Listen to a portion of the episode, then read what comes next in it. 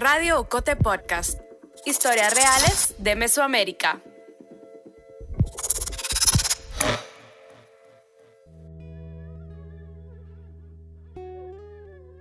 Saberes es un video podcast conversacional de Ocote para escuchar voces esenciales del pensamiento indígena contemporáneo en Guatemala. En esta primera temporada, la cantautora y activista maya cachiquel Sara Kuruchich es la anfitriona que conversa con Lorena Cavnal, Edgar Skit, Ana María Chocoj, Edgar Sascabum, María Jacinta Chong y Rigoberto Quemé. Los pueblos indígenas tienen conocimientos y perspectivas únicas respecto a las formas de organización y de ejercicio de poder que enriquece el debate político y la toma de decisiones para los territorios mesoamericanos. La participación de personas indígenas en el ámbito político no necesariamente representa una inclusión de la mirada de los pueblos pero contribuye a la construcción de políticas más justas en materia de inclusión y verdaderos espacios democráticos. Sobre esto hablaremos en este episodio de Saberes, el podcast conversacional de Radio Ocote, para acercarnos a las visiones de los pueblos indígenas, en el que conversaremos con Rigoberto Quemechay, un reconocido antropólogo e investigador maya quiché que vivió además una carrera política desde el Comité Cívico Shell que le convirtió en el primer alcalde maya quiché de Quetzaltenango, ejerciendo el cargo en dos periodos entre 1995 y 2004. Tikulu juni malaj rutzili bechijojonal, ninda yekta chiri ipej, ninda yekta chiri kush, chironojel di ik aslen, ronojel di ik ojlen, talta Shtikojet Intzojil Chupán.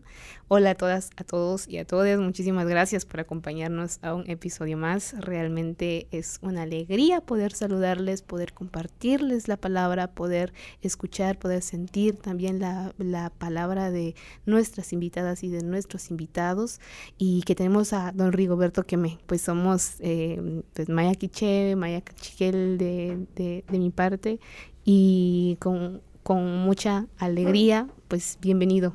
Don Rigoberto, gracias por estar acá. Bueno, muchas gracias. Primero, mis disculpas por no hablar el idioma materno.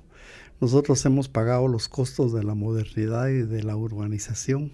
Hemos perdido nuestro idioma, ¿verdad? Lamentablemente. Pero es un gusto estar aquí con ustedes, saludarla, eh, Sara, y agradecerle el espacio Don Rigoberto, yo quisiera decirle, y esto es también una, un, comentario bastante personal, sobre que yo considero que, que no hay que disculparse sobre por no hablar el idioma eh, materno, porque las porque es una es un resultado de una de un flagelo hacia los derechos de los pueblos indígenas de hablar su idioma. Es una cuestión estructural del racismo y del colonialismo que todavía sigue persistiendo. Así que eh, por supuesto que la conexión que tenemos con, con, con, nuestra identidad con nuestras raíces y nuestros eh, abuelos y abuelas eh, sí por supuesto que se da desde una oralidad pero también a mí me parece muy importante que, se pueda eh, nombrar, que nos acerquemos, por supuesto, a, los idiomas maternos, que los defendamos, pero sí eh, eh, pienso en que es muy importante reflexionar sobre que si hay muchas personas, como usted ya mencionaba, nosotras y nosotros como, como jóvenes, como jóvenes, también pensar que no solo es, ah, bueno, no hablo mi idioma materno, que es algo político, de hecho, porque no me da la gana hacerlo. O sea, realmente hay razones estructurales por las cuales. Don Rigoberto, usted es un referente para muchísimas personas. Es un referente también para eh, su generación, para las generaciones eh, de la niñez también ahora. Hay textos que hablan sobre usted en las universidades, están utilizando también textos en donde este, para, para hacer investigaciones, poniéndolo a usted como referencia. ¿Cómo eh, podríamos entender o a qué se refiere la política? ¿Qué es hacer política? Bueno, realmente tendríamos que mm, orientarnos un poco a, la política no en términos generales, porque para entender la política podemos irnos a cualquier libro de ciencia política y ahí nos va a decir claro. el trabajo individual para el bien común. Pero construir una visión de política a partir de nuestros pueblos significa un reto y una necesidad.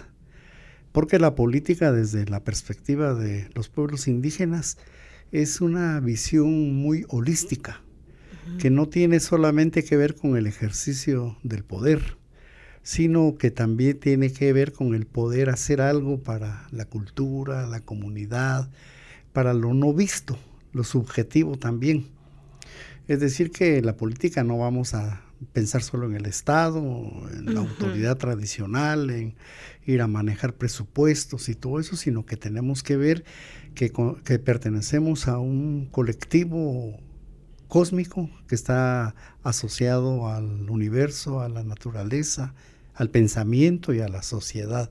Entonces la política no es solamente una línea de trabajo, sino es una dimensión de vida que los pueblos la han ejercido perfectamente. Wow, don Rigoberto, o sea, también nos, nos va dando por acá una cátedra sobre esta forma de, de visión de, desde de cómo se hace o cómo se vive la política también a través, eh, o la, la, organización misma eh, en los pueblos indígenas. Y justamente eh, quisiera pues que escucharle a ustedes ya nos iba haciendo la, la la, el recorrido, las indicaciones de cómo también hay un sentir eh, cosmogónico, un sentir de pronto eh, más horizontal también que se trabaja desde los pueblos indígenas. Eh, ¿cómo, cómo, ¿Cuál es la perspectiva suya, don Rigoberto, sobre la participación política de los pueblos indígenas o cómo surge, porque hace previo, de hecho, al, al, a comenzar a grabar, usted nos iba contando este, también de, la historia, de dónde viene, este, por ejemplo, el, tema de, del nombramiento de Lomaya, este, todo el trabajo que ustedes han hecho. Entonces, ¿cómo, cómo es esta, eh, cómo es esta participación de los pueblos indígenas bueno, lo, Lo que hemos aprendido nosotros de nuestros antepasados es que la lucha ha sido un continuo, no ha habido una ruptura. Lo que pasa es que hay veces luchas que se hacen primero para la sobrevivencia. El colonialismo vino a arrasar con vidas, con territorios, con trabajo, economía, con ideas. Entonces nuestros pueblos lo primero que hicieron fue luchar para sobrevivir físicamente, no morir con las pestes, las epidemias, la esclavitud, todo eso, ¿verdad? no tener tierras para cultivar, no tener eh, cultivos para alimentarse, pues era la muerte, ¿verdad? La que estaba ahí enfrente. Nuestros pueblos lucharon por la sobrevivencia. No sabemos, no hay temporalidad para eso. ¿En qué momento se traslapa otra lucha cuando, aparte de haber sobrevivido, comenzó la recuperación demográfica? Porque se calcula que 90% de las poblaciones indígenas en América Latina desaparecieron con todas las secuelas del colonialismo, lo que quedó que fue muy poco. Pero eso poco tiene un valor tremendo porque en ese poco que quedó de nuestros pueblos quedó cobijada la gran cosmovisión que tenemos, que no se perdió. Entonces, en una segunda etapa de nuestros pueblos fue recuperarse demográficamente. Y según la historia, documentos incluso que no han hecho nuestros pueblos, sino investigadores también no indígenas, se calcula que 300 años después, más o menos en 1821, cuando fue la independencia, valga decir la palabra, eh, ya la población se había recuperado numéricamente, pero no social ni culturalmente, solo era un, un emparejamiento presencial. presencial. Los pueblos eran una población de tributarios, especialmente la iglesia llevaba un control exacto de cuántos tributarios habían. Por eso es que los censos son muy exactos, los de antes, no los de ahora. Sí, la verdad, los de ahora. Porque los de antes era, no, no se le escapaba a la iglesia el número de tributarios. Estaban controlando quién tenía ya 14 años, 15 años para tributar, cuántos nacían. Es decir, que era un, una cuestión económica la que los hacía tener un, un padrón de población. Entonces ya en 1800 más o menos la población se había recuperado. Entonces la otra etapa que viene ya es una recuperación, yo le llamo social, en donde la gente comenzó a buscar las alternativas eh, de educarse, de mantener la cultura, de mejorar su economía. Y indudablemente no todos los pueblos lo lograron hacer, sino unos más que otros. Por ejemplo, los quichés y los cachiqueles fueron los que más avanzaron en una recuperación social. Eh, mames y quechíes se quedaron por cuestiones geográficas o todavía no se ha dilucidado por qué se quedaron rezagados en esa recuperación social y económica. Pero eso significó que se pudiera ya también pensar en entrar al sistema oficial de educación, que era una visión de nuestros, de nuestros padres, ¿verdad? Yo en el artículo que saco ahorita en, en Plaza Pública la otra semana, pongo al inicio del artículo una frase que decía mi mamá. Mi hijos estudien, trabajen, dijo, para que aunque sea ganen para la comida, nada más decía ella. Pero ella tenía, la, era analfabeta, pero ella tenía la idea de que debíamos educarnos. Pero la única posibilidad es el sistema oficial.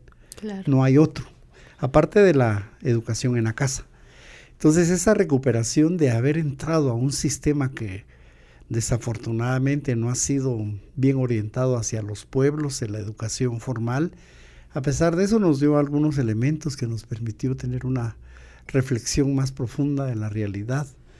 Eh, Ricardo Cajas, un maestro antiguo que ha fallecido, decía, mire Rigo, me decía, yo a veces digo que es qué bueno que no ha llegado la educación a las comunidades, porque esta educación que nosotros damos no está bueno para nuestros pueblos, decía pero al final también la otra cara de que nos servía para conocer, leer, aprender y todo.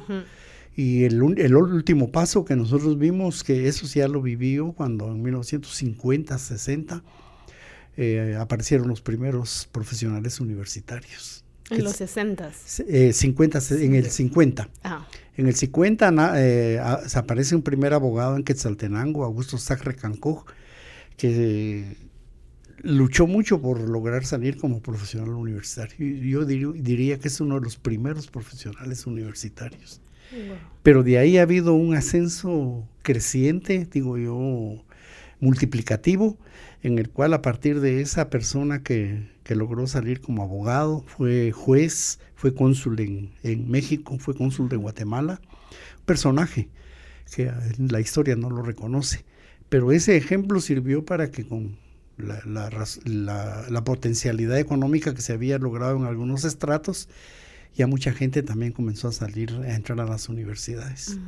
Y hoy es increíble, yo a donde voy voy a encontrar una cantidad grande de jóvenes, hombres y mujeres que están en la universidad, que han salido de la universidad y que sueñan con estar en la universidad, aunque sea la universidad monocultural.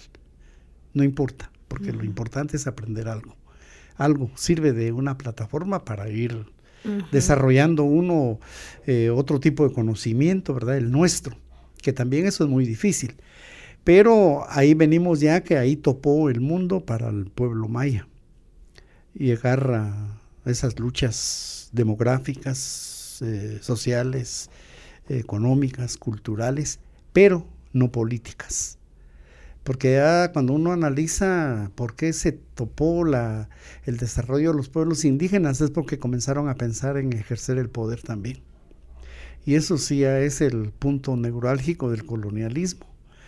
El colonialismo puede compartir un poco la tierra, un poco el trabajo, un poco la educación, un poco la cultura. Pueden compartirlo porque si no, no sobrevive también. Pero lo que no, se, no quieren compartir es el poder. Y ese poder es el núcleo que los pueblos han buscado, aunque sea el poder del Estado. ¿Verdad? El poder del Estado es el que no, no se mueve para nada. Y esa es la situación que estamos viviendo ahora. Uy, don Rigoberto, o sea, todo lo que nos ha comentado ahorita, podríamos hacerle muchas preguntas de, de todo, de todo esto. Yo, eh, cuando usted mencionaba a, don Ricardo Cajas, eh, pensaba justamente en las palabras de, de, una compañera hermana que, que, de hecho también ha sido parte de este, de este podcast, que es Lorena Cabnal, y hablábamos sobre, sobre justamente el tema de la educación, ¿no?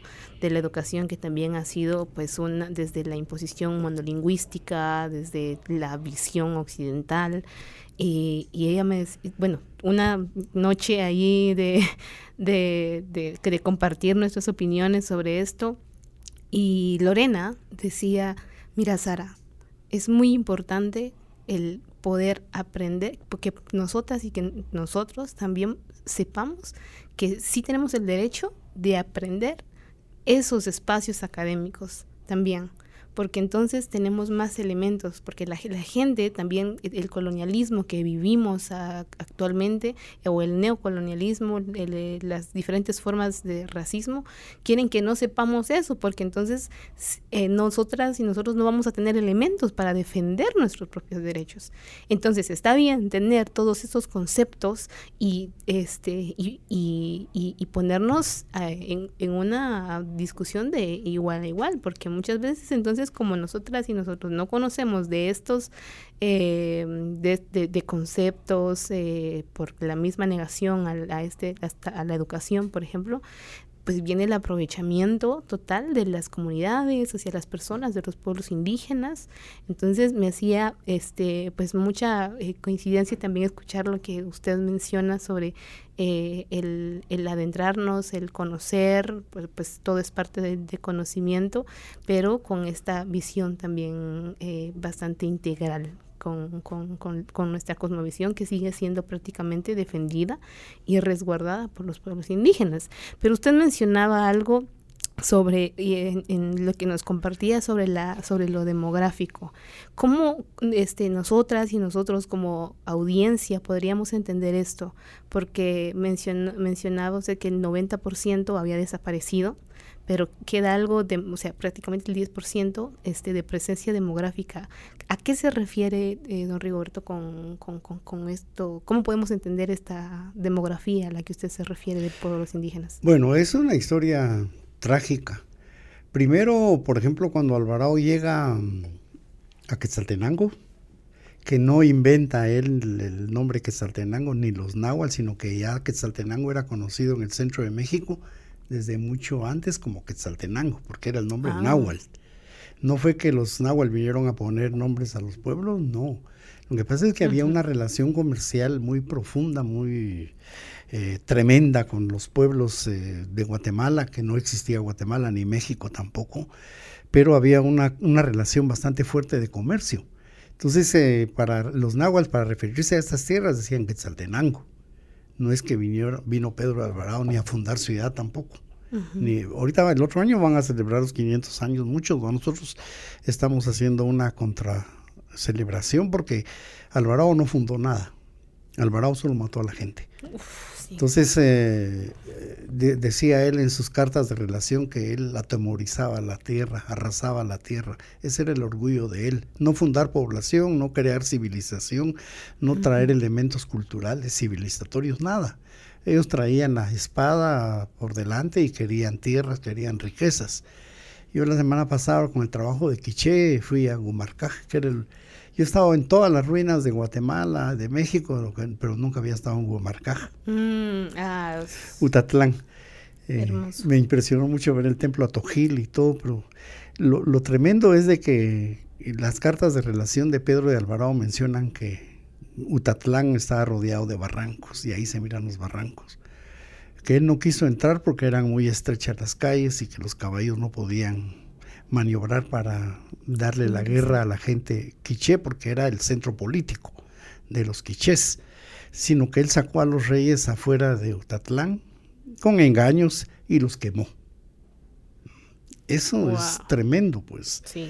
que venga un cristiano con la espada y la cruz matando gente y sembrando una doctrina que habla de amor, pues uno no lo entiende. Yo no lo entiendo pero eh, mataron a, los reyes y de ahí se fue a Ixipché, de ahí a Salvador, regresó a Escuintla, el agua Tetlán, un, camino de sangre, un camino de sangre dejó Alvarado en todo, en todo esto.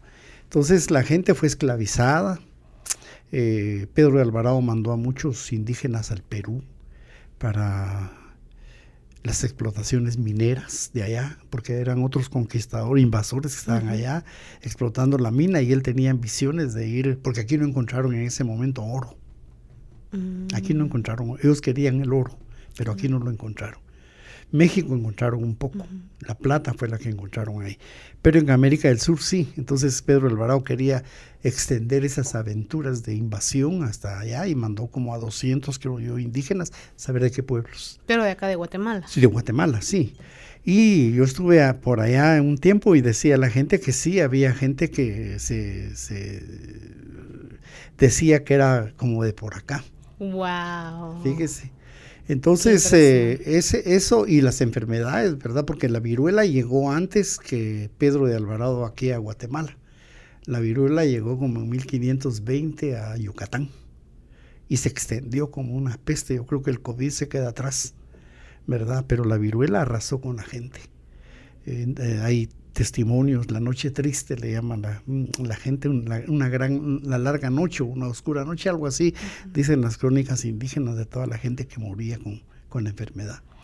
Y lo otro de lo que dicen las cartas, eh, pues las actas de Cabildo, que yo he tenido oportunidad de leer la, los, el, libro viejo de Cabildo, es de que al indígena le quitaron su tierra, le quitaron el agua y lo que le dejaron era solo para surtir a la ciudad, no para vivir ellos. Entonces ellos estaban obligados a llevar a la antigua Guatemala cuando la trasladaron ahí eh, todos los víveres, ¿verdad? Por eso les dejaban tierra, pero no para ellos. Entonces la gente desde esa época eh, sufre el hambre colonial. Yo mis artículos ahorita llevo cuatro, se llaman los Juegos del Hambre, pero los Juegos Coloniales del Hambre porque yo trato de, poner eso como un eje. El hambre lo hemos padecido todos, toda la vida. Y era lo que decía mi mamá, trabajen aunque sea solo para ganar la comida. Es decir, que eso es pleno siglo XX, trabajar solo para medio comer ha sido una constante. Entonces así se muere la gente, pues. Guerras, las guerras y los desastres también. Que de Guatemala ha sufrido muchos desastres.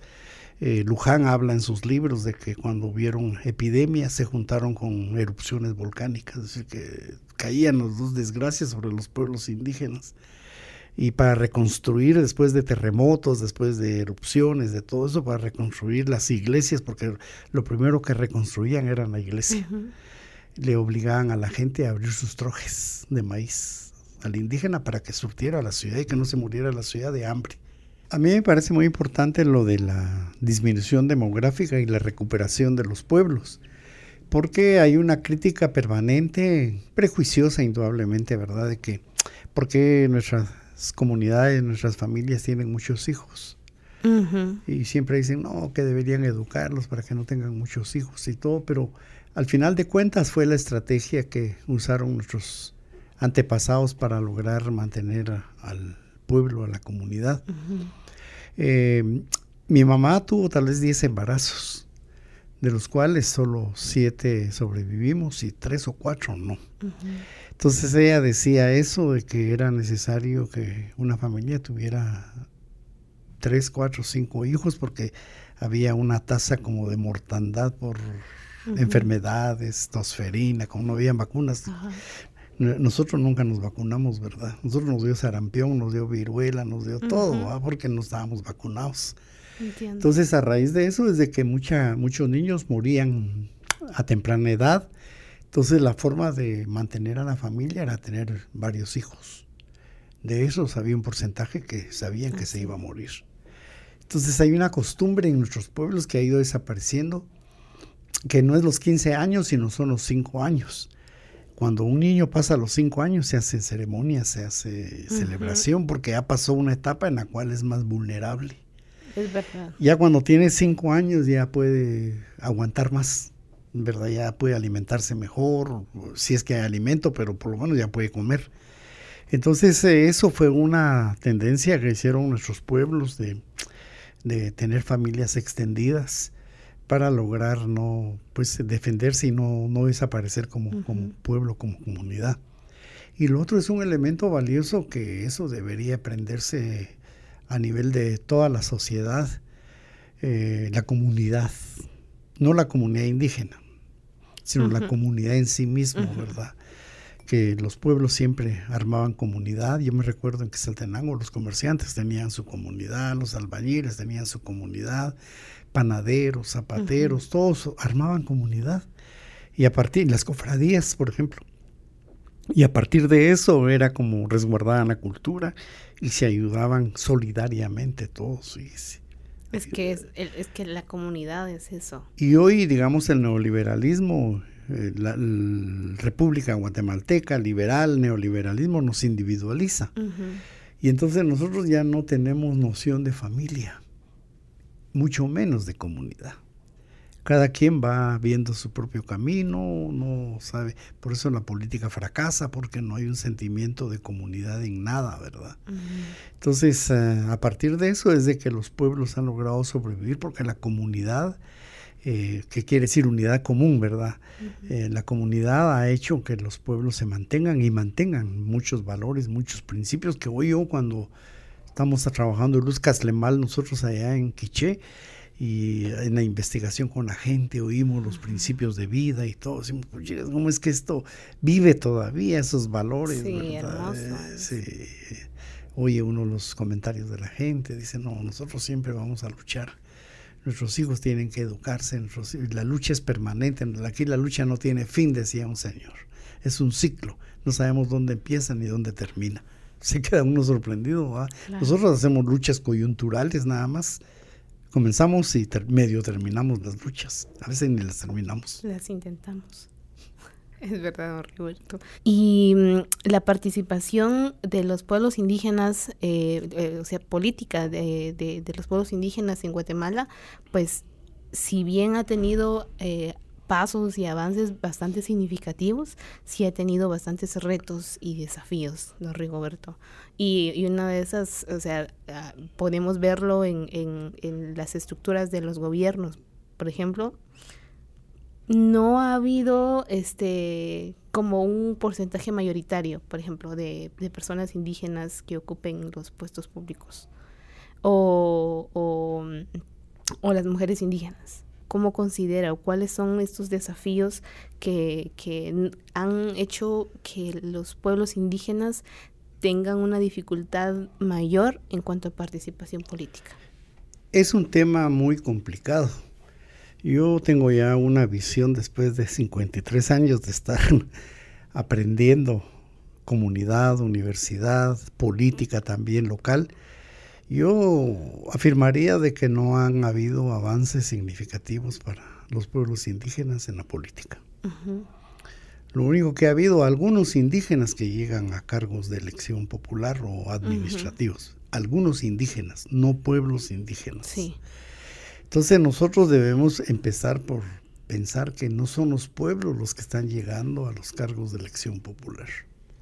Están llegando individuos indígenas que muchas veces no están bien fundamentados ni consolidados en su identidad. Sí, eso es muy Y que muchas mujeres indígenas llegan a cargos y no llevan, digamos, una visión de género.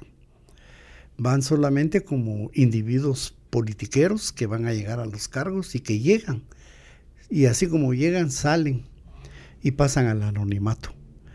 Cuando yo apoyé el informe de desarrollo humano en el 2006, me tocó trabajar mucho la cuestión de cuantitativa de la participación política de los pueblos. Entonces ahí me entendí que los ahí entendí que los pueblos nunca han tenido acceso al poder en ninguna dimensión. Lo más son personas individuales que llegan por partidos políticos, no por pueblos, no por comunidades, no por organizaciones indígenas. Sí, llegan por partidos tradicionales. Entonces vemos un montón de diputados que han pasado y han llegado, pero nunca han hecho nada trascendente, sino al contrario, son reproductores del sistema. Sí. Entonces a ellos no los podemos criticar porque ellos no son culpables, son víctimas del colonialismo. A los que tenemos que criticar somos a nosotros que como pueblos no hemos podido eh, llegar a la cuestión política, nosotros como pueblos. Eh, ahí sí estamos en cero. Lo que llegan son indígenas, son mujeres, pero al final de cuentas eh, su, paso es intrascendente. Entonces, en ese informe de desarrollo humano, yo contabilicé que desde 1985 para el 2000, que fue 6, creo que fue el informe de desarrollo humano de la diversidad étnica, habían habido como 800 alcaldes indígenas. De los 340 municipios de hoy, siempre hay 100 más o menos indígenas que llegan por cualquier partido Cuando yo analicé dónde estaban, cuál era la trayectoria post electoral, post gubernamental, ninguno era vigente, ninguno estaba vigente. Totalmente desconocidos, nadie sabía qué se habían hecho, solo llegaron al poder como un cohete, se estallaron y ahí se acabaron. Es el momento nada más. No solo el momento. Entonces yo decir que hemos tenido avances significativos en política, yo diría que no. Yo sí estaría en contra de esa idea. No hemos avanzado nada en eso. Y ese es el, desafío grande, cómo avanzar en lo político. Indudablemente tiene que hacerse la lucha individual, no se puede evitar porque es el sistema. Pero eh, que esas, eh, iniciativas individuales lleven eh, dentro de su carga ideológica, dentro de su propuesta, dentro de su lucha, dentro de los partidos monoculturales, lleven las iniciativas de pueblos indígenas. Si no, no va a funcionar. Y por el otro lado, luchar por los derechos colectivos. Hasta el momento en Guatemala no hay derechos colectivos que se ejerzan eh, desde la Constitución de la República. Nos hace falta esa otra etapa en donde la Constitución reconozca derechos colectivos de los pueblos indígenas. Entonces ahí ya podemos participar como pueblos. Ya podemos decir que los pueblos tenemos incidencia política. Mientras tanto son individualidades políticas que no nacen desde las comunidades ni desde las demandas de los pueblos indígenas. Tiene todo el sentido, don Rigoberto, porque eh, también, y esto es lo, la belleza ¿no? Del, del, del, diálogo y de la palabra, del poder tener esta reflexión, porque eh, está totalmente conectado a lo que nos mencionaba anteriormente sobre el tema de la comunidad, sobre no la, la o sea, sobre la comunidad en su totalidad, ¿no? Y que eh, en una de las una de las conversaciones que yo tenía con, con, un amigo eh, estábamos hablando sobre que hay muchas personas que, que son indígenas que pueden hablar el idioma, que visten, este, que podrían identificarse y, y, y, y defender como su, su, identidad indígena, pero, pero dicen, o sea, son indígenas, pero ya, pero no piensan como indígenas, no tienen ese sentido y no tienen ese pensar. Entonces, por eso tienen una facilidad desde el Estado o desde las cúpulas económicas o desde el, esta, esta, esta misma eh, negativa que en, en, los gobiernos que, que les coopta de alguna manera y por eso vemos, eh, este, y usted mismo lo decía, son víctimas también del, del, del sistema, ¿no? Entonces, eh, pues hace todo el sentido este, que, que, usted nos mencione que no existe eh, un paso significativo comunitario desde los pueblos indígenas. Entonces, porque justamente se piensa más en lo individual. Además que el mismo sistema capitalista nos ha empujado mucho más y en este tiempo en el que vivimos a vivir más en lo individual, individual y pues eso este, está bastante metido en, en nuestras vivencias. Y hay un punto todavía más dramático que todo esto que hacen los, las individualidades indígenas, que no vienen de comunidades ni de planteamientos indígenas, son parte de una política indigenista que nace en 1930 en América del Sur, de darle un rostro indígena a los estados neoliberales en ese tiempo. Era solo decir, bueno, ahí están, los tomamos en cuenta, están participando. El indigenismo es una manera de mediatizar las luchas de los pueblos, de decir, miren, son tomados en cuenta, son aceptados, son reconocidos. Por eso yo no estoy de acuerdo con esas luchas del reconocimiento, porque nosotros no necesitamos ser reconocidos por el Estado.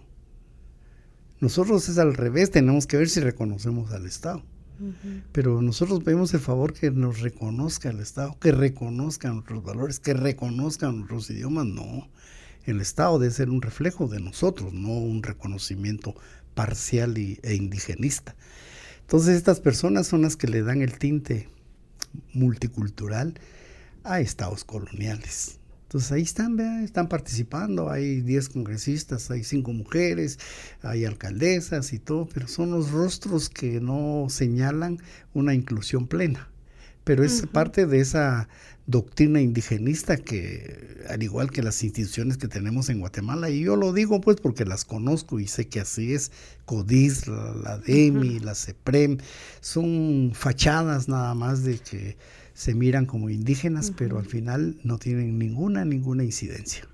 Sí, la verdad, bueno, en, en, ese sentido sí ha sido muy lamentable el el que no exista un, una responsabilidad también desde estas organizaciones que se han creado desde, desde pueblos indígenas o para los pueblos indígenas eh, en apoyo a los pueblos indígenas. Sí, no hacen nada. No, la verdad es que es eh, muy lamentable y muchas veces lo que hacen este, ha, ha sido también fomentar el mismo racismo estructural que, al que cotidianamente nos enfrentamos.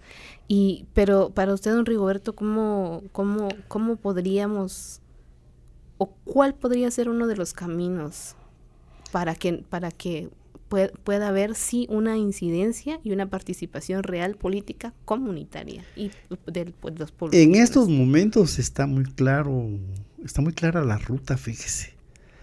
En estos momentos es la juventud el núcleo, el bastión sobre el cual desarrollar una política de política, ¿ya? Una política de participación política. Porque la, la, política va a ser el medio y la participación política puede ser el fin. Yo creo que los jóvenes hoy están muy empoderados, que todavía no hemos aprovechado su conocimiento. Y yo, lo, eh, yo he puesto de, la, he puesto de ejemplo a usted en, conferencias, a Aurora Chag, a Chumilcaj, mm. a todos esos artesanos industriales de San Francisco el Alto, de la orilla del lago, y hoy veo el resurgir de unas niñas en MAM Todos Santos que están haciendo unos videos impresionantes, las niñas, de aldeas así apartadas y perdidas que se han apropiado de la tecnología, la saben usar. Hay una chica como de 11 años que yo voy a ir coleccionando todas sus eh, divulgaciones, porque ella lo que hace es eh, una soltura que tiene a pesar de ser una comunidad. Y ella dice, vamos a enseñar hoy cómo hacer el, caldo de chipilín. Y comienza, miren, las tortillas se hacen así. Eh, mi pato aquí hay que alimentarlo, mis cerditos lo voy a alimentar. Síganme en mis páginas, digan, denme un like. Entonces uno dice, esa es la confusión que necesitamos ahorita con los jóvenes. Toda esa habilidad que tienen, todo ese conocimiento tecnológico que han adoptado y adaptado tratarlo de llevar a la renovación cultural y a la acción política. Yo pienso que por ahí tiene que ser, y ahí tenemos nosotros un papel que cumplir, porque nosotros nos hemos desaparecido como generaciones también y no vemos frutos tangibles. Tal vez sí, algunos, pero algo así determinante todavía no. Entonces, yo creo que hay un planteamiento por ahí de hacer algunas escuelas cívicas, culturales, amarrar esa trilogía que practicaron nuestros pueblos, de la economía, la cultura y la política. En todo, todo, es un todo holístico. Porque a nosotros el sistema nos ayuda, nos enseña a trabajar la economía, por un lado. El que va a estar en la política, por otro. El que está en la cultura, por otro. Pero hacer los tres elementos como la piedra de moler con sus tres patillas, ¿verdad? Hacer política, economía y cultura yo creo que por ahí va el, camino, fíjese, de afianzar a los pueblos y luchar para ser parte del Estado, no reconocidos por el Estado, sino ser parte cogobernante de un Estado. Entonces, para, para, para usted el, el, camino eh, político comunitario real es la juventud. Sí.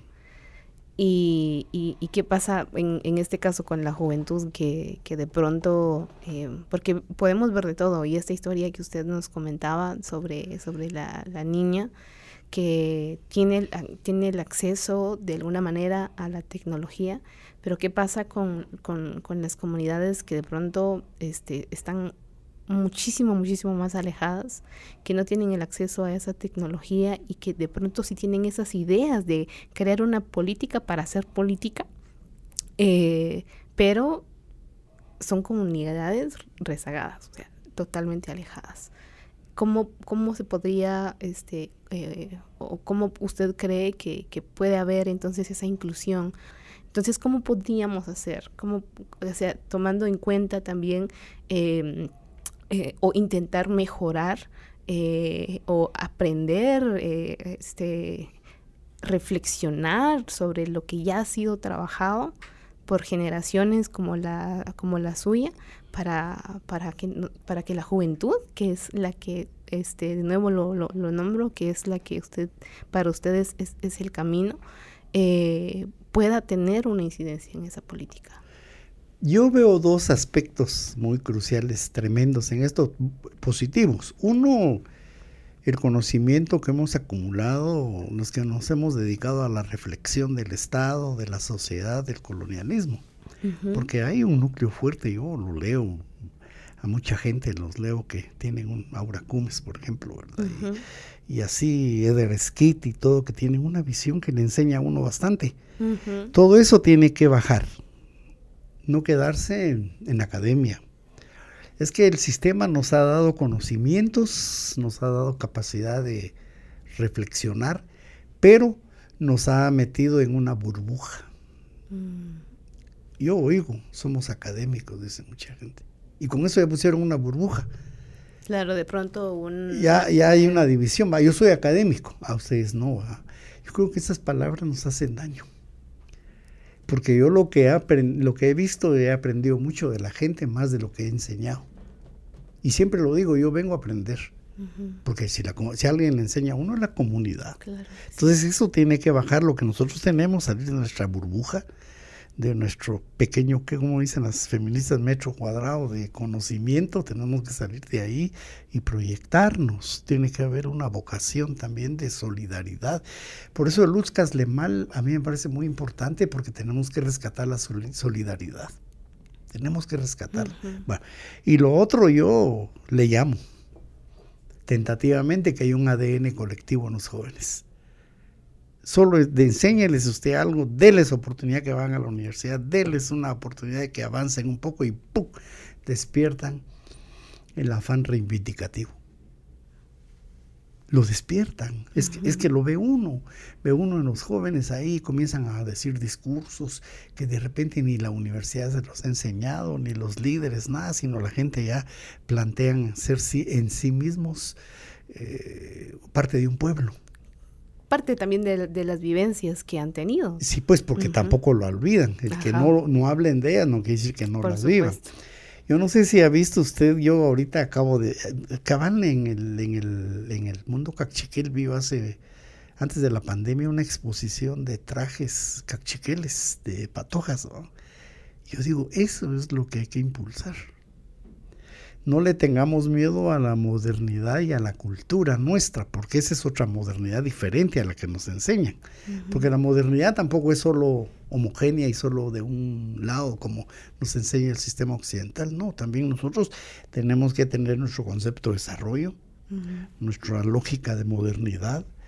Entonces yo me, yo me maravillaba de toda la creatividad de estas patojas para lucir atuendos con nuevos elementos y todo, pero que en el fondo está eh, la, cosmovisión.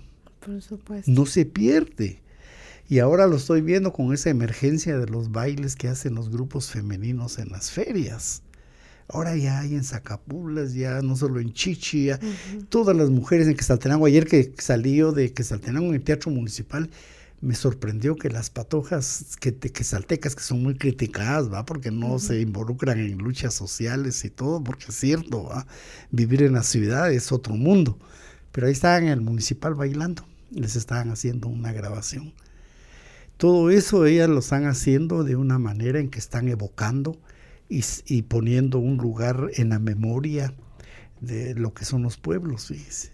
Ya después va a venir el contenido, pero mientras tanto ahí está. Cuando yo pasé por Salcajá, me metí a, eh, Julio, lo sabrán ustedes mejor que yo, me metí a, la calle porque tenía que pasar un, no me fui por el periférico. Dije, voy a regresar a tomar fotos porque todos los almacenes que hay en Salcajá, una creatividad de marketing indígena. Yo así le llamo, marketing indígena, promoviendo una combinación de trajes que va desde el suéter, el huipil, la faja y el corte y los zapatos. Pero al final están promoviendo lo que es nuestro. Aun cuando tengan un montón de elementos nuevos. Pero a lo que voy yo es de que toda esa adaptación que se están haciendo desde un mundo propio, desde una visión propia, hay que aprovecharlo, fíjese. Hay que aprovecharlo porque los patojos necesitan eso y lo, hacen. Y la cuestión tecnológica, Sara, eso no es tan así, fíjese. Eh, cuando los consejos de desarrollo surgen en el 2002, como la ley de consejos de desarrollo, a mí me contrató GTZ, ahora se llama GIZ, para hacer un estudio como en el 2005 a nivel nacional de cómo se estaba implementando el sistema de COCODES. Entonces yo me fui a todo Huetenango a trabajar para ver cómo estaban operando la, emergencia de los cocodes, ¿verdad? Porque se tenía mucha ilusión que el cocode iba a servir para la participación, lo cual no es cierto, un fracaso. Entonces yo estuve en Santa Eulalia, estuve allá hasta en los Cuchumatanes, todo eso, los eh, trabajando ahí para ver cómo estaban todos los cocodes, fui a Huetenango, Santa Bárbara y todo. Y ahí en Santa en Soloma, en Soloma, cuando yo llegué, fui a ver unos internet que ni en Shell habían. Lo que después se popularizó como café internet. Ahí estaban en el parque. Ahí llegaba la gente, llegaban las señoras a comunicarse con su migrante en Estados Unidos, mm. eh, con unos teléfonos en ese tiempo más avanzados que el frijolito que teníamos nosotros en Shela. Esos centros de internet no habían en Shela. En mm. cambio ahí en Soloma, ahí abundaban, estaban en el parque, porque la gente estaba adoptando una tecnología que le estaba sirviendo para no, para no perder la comunidad. Yo quería hacerle una consulta eh, porque me parece muy importante y me parece eh, este muy este importante e interesante eh, que usted haya mencionado sobre este involucramiento de las mujeres en los temas culturales que sin duda son políticos también. Entonces... Es que eso es lo que no, no, dije, tienen un mensaje altamente político, pero en el buen sentido de la palabra oír a los compañeros estos que cantan rap en Shela. Martelena Casaus la llevé yo a, un acto que tuvimos allá de un foro y eh, invité a los muchachos de Maíz. Cuando este Chex de la rima mm. comenzó a cantar, Martelena se quedó con la boca abierta y siempre me, y las trajimos aquí a la fundación. Las trajimos. ¿Por qué? Porque hay un mensaje. y, la gente lo está sintiendo. No es un mensaje que copiamos y lo imponemos, sino la gente lo está entendiendo. Entonces yo lo que quiero dejar acuñado para posteriores investigaciones y cuestionamientos a la, a la sociedad es ese ADN colectivo que no se pierde. Que podría ser la memoria. Por supuesto. Pero hay un ADN en la gente que brota, en cualquier momento brota en cualquier historia brota, en cualquier territorio brota el ADN de la cosmovisión. Por supuesto, don Rigoberto. Y justamente eh, siguiendo la, la, misma línea de este involucramiento de las mujeres en, en, la política y en las, todas las, formas de hacer política, eh, le quería hacer eh, una pregunta, porque muchas veces hay mujeres que se quieren involucrar, por ejemplo, este año electoral y, hay mujeres que quieren ser eh, alcaldesas. Igual podemos pensar ahora en lo que usted nos mencionaba sobre la individualidad, este, sobre cómo debe transformarse a lo colectivo, pero en medio de tanta, de tanto racismo, de tanto machismo, de tanta misoginia, eh, pues hay mujeres que, que, deciden mejor no involucrarse, mujeres indígenas que deciden no involucrarse porque están seguras que pues uno de los ataques no va a ser un ataque político o del trabajo que están haciendo, sino es algo que está relacionado por su ser mujer. Esa sería, o esta, esa es una de las, de las preguntas eh, que, que, me surgían. Y la siguiente sobre qué hacen las compañeras que sí se están involucrando en, en, en, los, en los movimientos, que están, eh, están defendiendo sus colectivos, son mujeres em, allí eh, eh, echando punta, como diríamos también nosotras. eh, en, eh, y, organizándose prácticamente con otras mujeres indígenas, pero resulta que, en medio de su organización o en la organización a la que pertenecen hay, o sea, sucede una agresión, ah, una agresión ah, este, física, sexual. Y, y, qué pasa entonces en medio de estas organizaciones indígenas que cubren a los agresores? Sí. ¿cómo, ve usted esto? No, eso, por eso es de que yo le decía al principio que avances en lo político yo casi no veo. El pensar que haya un partido indígena, que hayan consejos de pueblos, que hayan asociaciones, no garantiza ni la equidad de pueblos ni la equidad de género. No lo garantiza. Porque los que vamos a trabajar desde la sociedad civil vamos preñados del patriarcado, y del racismo o del colonialismo. Entonces es muy fácil reproducirlo a nivel de organizaciones. Ahí hace falta mucho. No creo que ya con que una compañera quiera ser alcaldesa vaya a incidir, vaya a cambiar o vaya a encontrar un campo propicio, no. Al contrario, lo va a encontrar muy difícil, porque todo eso está reinando. Yo tuve la experiencia de una amiga jovencita, ¿verdad? Le llamo amiga, aunque de repente éramos conocidos, pero me buscaba para unas asesorías que entró a una de estas organizaciones famosas que son y que son referentes, eso es lo peor, que son referentes de los pueblos, que reciben financiamiento, que los buscan las cooperaciones para hacer proyectos y todo. Entonces, eh, un día llegó y me dijo, fíjese, licenciado, que en Huehuetenango yo fui a trabajar con el X organización, como le digo, son esas organizaciones símbolo que tenemos. Pero allá hay un patojo que como molesta. Y es el consentido de la junta directiva. Pero eso no es ningún problema, es que la patoja es bien bonita. Eso no es ningún problema porque yo estoy acostumbrado pues que así sea, dice ella. Pero el problema es que ahorita ya es un acoso a través de las redes, ya me amenazó de muerte, que si no le hago caso y todo eso. Entonces le dije, ¿sabe qué? Vamos a hablar con una abogada que yo conozco para poner la denuncia. Fue a poner la denuncia al Ministerio Público y los oficiales le dijeron, no hombre, ¿para qué hace tanta bulla? Debería hacerle caso, dice que le dijeron. Y ahí se quedó el caso. Nunca le dieron seguimiento. Ella dejó de trabajar, tenía necesidad de trabajar dejó de trabajar. Pasó un año en que cerró todas sus cuentas de Facebook y todo, porque el cuate enfermo, enfermo, enfermo sexual indudablemente, pero era un acoso violento. ¿Qué hago? Le digo, pues, mire, le digo, voy a hablar yo con los directivos. Grandes personajes ahí, candidatos a no sé qué, y que no se salen en redes y todo. Y llamé a uno de ellos. Le dije, mire, le digo, está pasando esto. Me dijo, ay, sí, pero no puedo hacer nada, me dijo. los mismos dirigentes de la organización. Entonces, el momento, Sara, lamentablemente todavía no es propicio para entrar a una, a una lucha política para las mujeres. Si, para los indígenas no es posible, que todavía el movimiento indígena es más variado, más consolidado, tiene, yo digo que más elementos como movimiento indígena, donde hayan hombres y mujeres la lucha de género va mucho más rezagada. Yo pienso que ahí hay que trabajar mucho todavía, fíjese.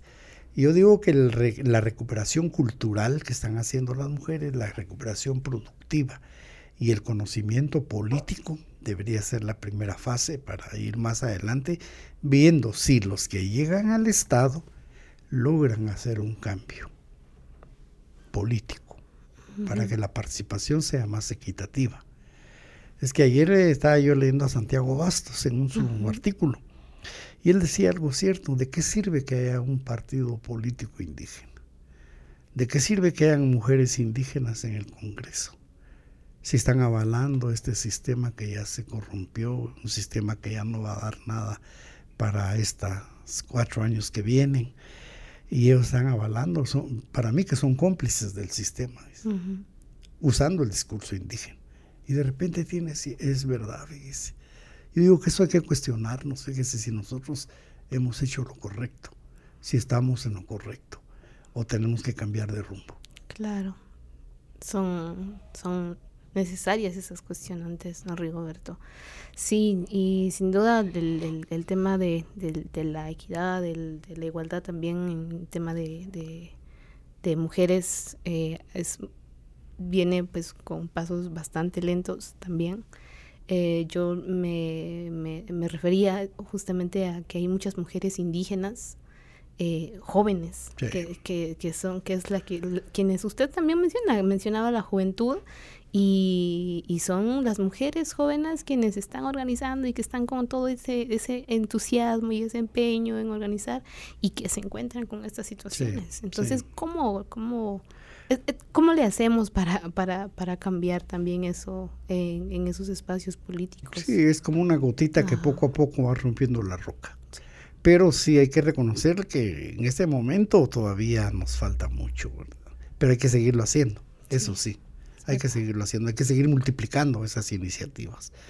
Hoy muchas mujeres indígenas han sido buscadas por partidos políticos y usted ve muchos rostros en las carreteras de mujeres indígenas.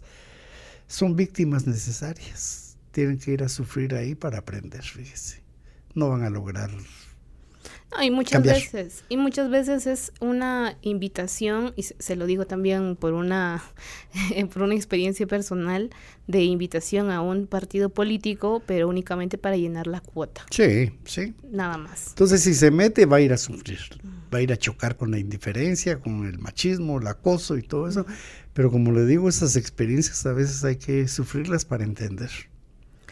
Bueno, don Rigoberto, muchísimas gracias de nuevo. Ha sido un placer poder escucharle, también poder eh, quedarnos todas y todos en, la audiencia para hacer la reflexión, la interpelación también hacia nuestras individualidades para que nos lleven a, a lo comunitario, a lo colectivo, a defenderlo, a que también pueda ser esa una trinchera nuestra para la participación política y pues muchísimas gracias. Este, nos gustaría eh, escucharle a, usted como ¿qué, qué, les gustaría, qué le gustaría compartirle a la audiencia. Que, bueno, yo digo que, que, lo más lindo de, de esta labor, esta vida que tenemos es eh, conocer cada día más esa profundidad de una cosmovisión que fue vilipendiada, fue negada, fue destruida, lo que hizo Diego de Landa y todo. Y que al final de cuentas la lección más grande que saco yo es que no debemos eh, volcarnos contra el sistema totalmente. Que es opresor, que es asesino, que es genocida el sistema, pero que también deja algunos espacios posibles que nos pueden servir a nosotros. Con el trabajo que estoy haciendo sobre esos 500 años de la invasión, leyendo las cartas de relación y todo eso, los libros que han sacado, me encuentro que si los escribas quichés no hubieran sido educados y enseñados a escribir en castellano por los curas, no tuviéramos Popol Vuh. Ellos lo hicieron porque pudieron escribirlo. Recuperaron toda la memoria que se estaba perdiendo y la escribieron en castellano. Trajeron el Popol Vuh, que es saber qué se hizo el original, pero si no hubiera sido por ellos que lo pudieron plasmar, el chilambalam y todo eso lo plasmaron en castellano, pero porque aprendieron a escribirlo. Si no les hubieran enseñado a escribir, no tuviéramos polvo. Si no les hubieran obligado a aprender también el idioma. Sí. Saberes busca tender puentes, ampliar las voces y las escuchas para entendernos mejor desde la mirada y la narración de los pueblos indígenas. La producción estuvo a cargo de Julio Serrano Echeverría y María Olga Domínguez. La producción técnica a cargo de Diego León. La ilustración y diseño gráfico son de Oscar Donado. La música original es de Sara Kuruchich. La coordinación editorial estuvo a cargo de Alejandra Gutiérrez Valdizán.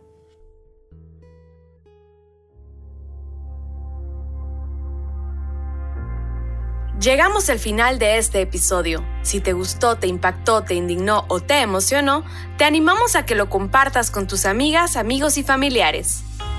Sigue nuestro canal en tu plataforma de audio favorita para que te notifique cuando estrenemos un episodio. También puedes suscribirte al correo de Ocote para recibir semanalmente nuestro newsletter. Experimenta nuestra página web agenciaocote.com para otras historias en otros formatos. Radio Ocote Podcast es producido en Guatemala por el equipo de Ocote, con el apoyo financiero de Seattle International Foundation. Ocote trabaja con el apoyo de los fondos operativos de Servicios Ocote, Foundation for a Just Society y el Fondo Centroamericano de Mujeres FCAM con Oak Foundation.